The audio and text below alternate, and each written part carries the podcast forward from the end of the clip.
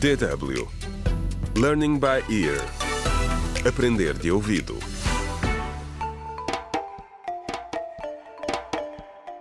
Contra o crime. Olá, bem-vindo ao 16º episódio do audiolivro Contra o Crime, o desafio do plástico, escrito por James Mohan. No episódio anterior, Yasmin ofereceu-se para ajudar Alvin a encontrar o pai, que está desaparecido há vários dias. E Alvin vai ajudar Yasmin a criar conteúdos para o seu blog sobre o plástico. Neste episódio, juntamos-nos a Camilo, Yasmin e Maria Rosa na loja de que é proprietária.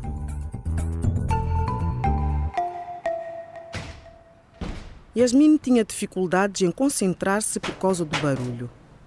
O que estaria Camilo a fazer, a bater daquela maneira? A jovem estava a tentar arranjar um título para o seu blog, mas não era fácil. Flagelo do plástico. Hum, não. Praga do plástico. Hum, também não. São ambos demasiado negativos, pensou ela. Camilo ainda estava a martelar. O barulho era demasiado perturbador. Por isso, ela desistiu e decidiu ir ver o que se estava a passar. Encontrou o irmão a reparar a porta improvisada da loja da mãe. Alguma coisa parecia estar a incomodá-lo. Yasmin ia dizer algo, mas de repente ouviram a mãe a tossir muito e apressaram-se para ver o que se estava a passar.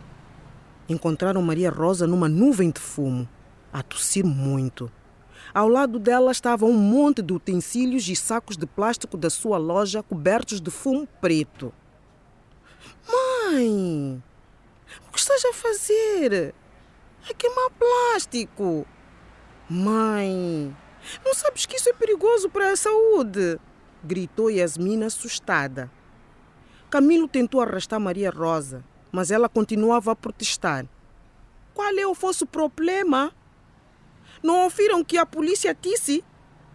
Tenho de me livrar de todo o plástico descartável que tenho. Yasmin suspirou.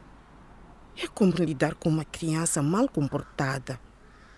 Pacientemente, explicou à mãe que inalar fumos de plásticos poderia afetar-lhe a garganta e os pulmões e prejudicar a saúde de outras formas, como irritações de pele ou agravar a asma.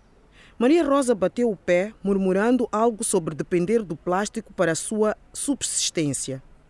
E não sabia como este governo esperava que as pessoas pobres fizessem negócios sem ele. Contra o crime.